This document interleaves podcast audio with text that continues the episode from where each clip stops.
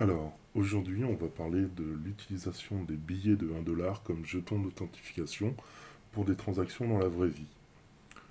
Le principe est assez simple, c'est-à-dire que euh, vous voulez faire une livraison à quelqu'un, mais vous ne voulez pas connaître sa vraie identité et vous voulez vérifier que la livraison a bien été faite. Du coup, ce qu'il se passe, quand la personne passe commande chez vous, vous lui demandez si elle a un billet de 1 dollar. Donc la personne sort un billet de 1 dollar et au téléphone vous donne le numéro qu'il y a sur euh, le billet de 1 dollar. Ce numéro est forcément unique par billet et un billet de 1 dollar c'est relativement difficile à contrefaire en moins de 2 euh, minutes ou si on n'a pas le matos. Donc vous, en tant que euh, fournisseur, vous notez le numéro du billet et la personne garde son billet de 1 dollar.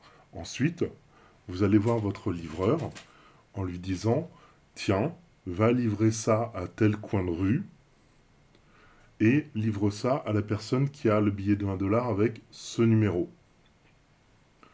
Donc, du coup, le livreur prend votre matériel, va au coin de rue, voit quelqu'un, fait est-ce que c'est vous euh, pour la livraison? Oui. Ok. J'ai une livraison pour tel numéro de billet. Est-ce que c'est vous? La personne sort le billet 1 dollar et lui montre que euh, c'est bien elle. Et ensuite, si vous voulez, vous pouvez complexifier un peu le système en faisant en sorte que le client déchire le billet de 1 dollar en deux et donne une moitié au livreur. Parce que sur les billets de 1 dollar, il y a le numéro de série de chaque côté. Comme ça, quand le livreur revient chez vous, en tant que fournisseur, vous pouvez lui dire Est-ce que tu as fait la livraison au numéro XXX Le livreur dit Oui, regardez, j'ai mon reçu et le reçu est la moitié du billet de 1 dollar avec le, numéro de série. Et en fait, là où c'est génial, c'est que pour 1 dollar, vous avez un jeton d'authentification qui permet de prouver qu'une personne est la bonne personne. Parce qu'un billet de 1 dollar, ça peut se contrefaire, mais euh, ça reste quand même assez difficile. Si quelqu'un écoute la conversation ou autre, bah, pour qu'il arrive à faire un billet de 1 dollar à l'arrache, c'est assez difficile. Et euh, de plus, bah, du coup, le système coûte que dalle. Vraiment, 1 dollar, c'est rien, le déchirer, c'est rien. Tout le monde peut en avoir sur soi. Et ça sert d'authentification pour euh, la personne. Donc je trouve que ce système est vraiment intéressant. Parce que en cas de souci ou autre, ça permet de... Euh, de faire un système d'authentification et euh, d'identité à vraiment pas cher et qui est utilisable de manière physique dans la vraie vie. Euh, je mettrai le lien dans la description, mais il faut savoir que, euh, par exemple, ce système est utilisé par beaucoup de,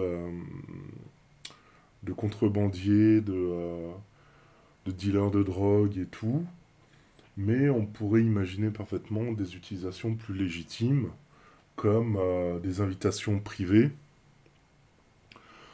Un petit cas d'étude euh, que j'ai eu, c'est que euh, une connaissance faisait des soirées, mais ces billets de soirée, il n'avait pas trop les moyens de passer par les gros sites.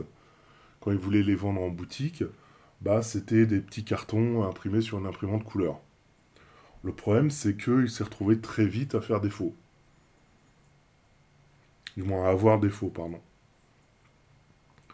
Et du coup, euh, bah, une des solutions que j'avais proposées, c'était d'utiliser ce système. C'est-à-dire que quand vous allez en boutique acheter une invitation pour la soirée, le vendeur, en plus du petit carton d'invitation, vous donne un billet de 1 dollar. Ensuite, le guichetier à la soirée, lui, a tous les numéros des billets. Et quand vous donnez votre carton, vous donnez le billet avec. Comme ça, lui, il check sur sa liste des numéros de billets quant à savoir s'il est dessus.